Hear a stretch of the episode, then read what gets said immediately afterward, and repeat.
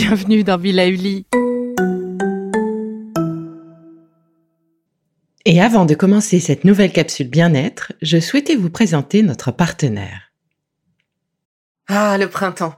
La saison, les fruits reviennent sur nos étals, un vrai bonheur. Et pour profiter de ces fruits toute l'année sans attendre, Materne a inventé les gourdes Pimpot en 1998. C'est fou, j'ai l'impression d'avoir toujours eu ces gourdes avec moi.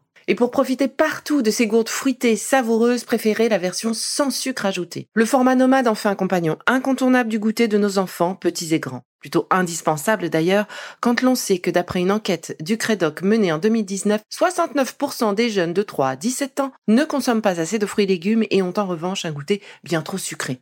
Avec une gourde pomme sans sucre ajouté, vous leur apportez une portion de fruits Notea au Nutri-Score, bien entendu. Et saviez-vous qu'en plus Pompot est engagé pour des vergers éco-responsables et que ses gourdes sont fabriquées en France? Alors foncez pour découvrir des recettes de plus en plus audacieuses et toujours aussi délicieuses. Bonjour, ce mois-ci j'ai choisi de bousculer ma grille habituelle pour vous proposer un petit tour du monde des tables de fête. Alors certains pourraient se dire que l'on s'éloigne un petit peu du sujet bien-être, mais pas pour moi. Comme vous le savez sans doute, je suis entre autres nutritionniste, mais une nutritionniste qui aime manger. Et pour moi, l'équilibre et l'alimentation sont indissociables du plaisir culinaire. Partir à la découverte de ces traditions culinaires autour de Noël, c'est ainsi un vrai bonheur et j'espère arriver à vous le partager. Et parce que s'occuper de soi, c'est aussi se donner les moyens de gérer les petits excès, oui, ben, je suis humaine, moi aussi, il m'arrive d'exagérer côté agape. Eh bien, je vous donnerai du coup mes astuces nutrition, phyto, respiration pour faire face aux repas un peu lourds ou trop arrosés de la saison. Alors, je vous laisse découvrir tout cela dans les épisodes à venir, mais aujourd'hui, je vous propose de nous arrêter sur les habitudes culinaires iraniennes. Mes amies iraniennes m'ont ouvert leur table et je suis heureuse de vous la présenter aujourd'hui. Pour commencer, quelles sont leurs habitudes autour de Noël?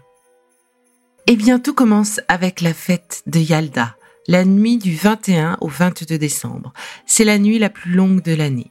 Pendant cette fête, les Iraniens se rassemblent en famille, traditionnellement chez les grands-parents, et veillent jusqu'à l'aube en mangeant des fruits, des fruits secs, se racontant des histoires ou lisant des poèmes de Hafez. Yalda est un mot syriaque qui signifie naissance. Depuis des millénaires, les Iraniens célèbrent ainsi la naissance de Mère ou Mitra au cours de cette nuit la plus longue de l'année. Cette fête symbolise la victoire de la lumière sur les ténèbres. Il est intéressant de noter qu'il n'y a que quelques jours de décalage entre cette fête iranienne et la fête de Noël. De plus, ces deux fêtes se ressemblent énormément dans la façon dont elles sont célébrées, le fait de se rassembler en famille, de veiller jusqu'à l'aube, ainsi que la présence d'un arbre qui reste vert pendant l'hiver, eh bien tout cela sont des similitudes tout à fait étonnantes. Le jour du petit déjeuner de Noël, on mange de la carissa, l'un des plats les plus populaires de la région. La carissa ou encore garisa est une bouillie de céréales avec de la viande. Il est intéressant de noter que à Noël, eh bien, en Iran, le Père Noël est de mise et on le voit se promener également dans les rues. En revanche, si le 31 décembre marque notre changement d'année, eh bien, en Iran, ce changement dans le calendrier perse se passe à un tout autre moment. Il est célébré en mars. C'est Nowruz, le nouvel an perse. D'ailleurs, cette fête laïque est inscrite en France au patrimoine culturel immatériel depuis 2019. Nowruz a plus de 3000 ans. Il est célébré par diverses communautés en Asie de l'Ouest, en Asie centrale, dans le Caucase, dans le bassin de la mer Noire, dans les Balkans et en Asie du Sud la tradition principale de Nowruz est la mise en place des haftsin, sept objets minimum dont le nom commence par la lettre S ou Sin en alphabet persan. Ces sept objets spécifiques sont disposés sur une table correspondant aux sept créations et aux sept immortels les protégeant. Chaque famille essaie de garnir sa table des Alfsin le plus joliment possible, puisque le sens spirituel est aussi important que la façon dont ils sont disposés, afin que les visiteurs voient cette présentation, cette table, comme une réflexion de leur goût. Je vais vous donner une liste des objets que l'on voit sur, ce, sur ces tables. C'est absolument magnifique à regarder, tous ces objets mélangés. Dans la liste que j'ai trouvée, on dépasse évidemment le nombre de 7. Sur les tables que j'ai eu la chance de voir, il y avait aussi plus que 7 objets. Donc je crois qu'il n'existe pas exactement de consensus sur la liste complète. Mais en tout cas, vous avez une idée ainsi de, des symboliques associées à cette table. Alors on va retrouver des germes de blé, d'orge ou de lentilles qui poussent dans un plat, ce qu'on retrouve aussi dans nos régions. Et donc ça, c'est ce qu'ils appellent le sabzé et ça symbolise la renaissance. On va retrouver également une pâte très sucrée faite de blé germé pour symboliser l'abondance, c'est le samanou. On va retrouver un fruit séché de jujubier et donc là c'est le sanjed qui symbolise l'amour. On va retrouver de l'ail pour l'aspect santé, la médecine. Donc c'est ce qui est appelé cire. On va retrouver des pommes pour la beauté et la bonne santé. Manger une pomme chaque jour pour laisser le médecin loin de nous, c'est déjà quelque chose qu'on utilise aussi chez nous. Et donc les pommes, on les appelle les cibes. On va retrouver des baies de sumac ce sont des baies d'une couleur très rouge, c'est la couleur du lever de soleil, c'est aussi le symbole de la santé qui se nomme somac. Sur cette table aussi, on peut retrouver du vinaigre pour mettre en avant l'âge et la patience. Son nom est cerquet. On va retrouver aussi une fleur de jacinthe pour amener, apporter, rappeler l'arrivée du printemps qui s'amorce. Et donc on appelle cette fleur le sombol. On va retrouver quelques pièces de monnaie pour la prospérité, les séquets. Et bien sûr, des pâtisseries, des bougies qui seront allumées pour prédisposer au bonheur, un miroir. On peut retrouver aussi des œufs peints, peut-être un par membre de la famille pour mettre en avant la fertilité.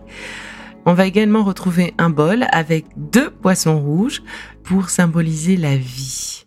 Et un bol d'eau aussi contenant une orange démontrant la Terre flottant dans l'espace. Et enfin, un livre sacré qui peut être euh, le Coran, qui peut être euh, la Bible, la Vesta, ou encore un livre de poésie de Hafez. Et ce livre de poésie est aussi euh, utilisé, ce sont des sortes de, de poésie, de métaphores que chacun va ouvrir, lire, et c'est une sorte de message qui lui est adressé pour l'année à venir. Alors ces tables sont magnifiques, croyez-moi.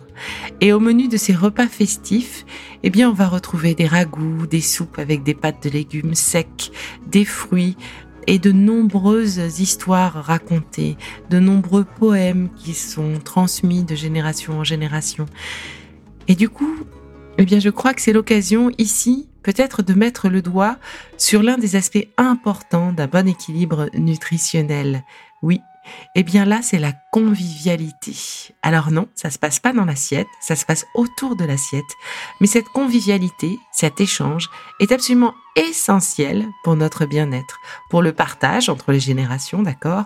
Mais tous ces moments de convivialité, pendant que l'on parle, pendant que l'on écoute, on pose nos couverts, on va échanger, on va argumenter. Et donc, on va prendre le temps de manger. On va prendre plus de temps pour manger. Et c'est là l'intérêt. La satiété, ce moment où on n'a plus faim, ce moment où le corps est rassasié, où l'estomac est rassasié, et où en fait le cerveau est rassasié, eh bien ce moment sera plus facile à intégrer, sera plus facile à atteindre. Parce que si on mange goulûment, sans mâcher, sans prendre le temps, on va manger plus rapidement. Et là, le cerveau n'a pas le temps d'analyser ce qui a été ingéré et donc n'a pas le temps de nous dire stop, pas besoin de plus de sucre ou stop, pas besoin de autant de protéines. Alors que si on prend le temps, le cerveau, lui, a le temps aussi de faire réagir nos réflexes et donc de limiter notre faim et on s'arrête de manger bien avant. Et donc en s'arrêtant de manger bien avant, on évite les lourdeurs de faim, de repas. On évite les nuits complexes avec le foie ou le pancréas mis à rude épreuve. Voilà pourquoi la convivialité, au-delà de l'aspect social, est aussi important, juste pour l'aspect physiologique. Et la nature est bien faite. Ça ne marche pas avec la télé ou un livre. Ah oui, nous avons besoin absolument d'interaction pour pouvoir gérer justement cette satiété. Alors, pour nos dîners à venir, prévoyez de longs dîners, de longs discours pour des nuits bien plus tranquilles. Bon, je vous laisse sur ces bonnes paroles et je vous dis à très vite pour une prochaine escale. Et cette fois, eh bien, nous partons direction l'Allemagne. Alors d'ici là, prenez soin de vous. Bon, c'est fini pour aujourd'hui, mais on se retrouve très vite, c'est promis, pour la suite du programme Be Lively. Si ce que j'ai fait vous plaît, continuez de le noter et abonnez-vous pour ne louper aucun de mes futurs programmes. Et entre chaque podcast, vous pouvez aussi me retrouver sur mon compte Instagram, at Life, parce que la vie se vaut d'être vibrante. Et en attendant la prochaine capsule, surtout, continuez de prendre soin de vous, car c'est bon pour tout le monde.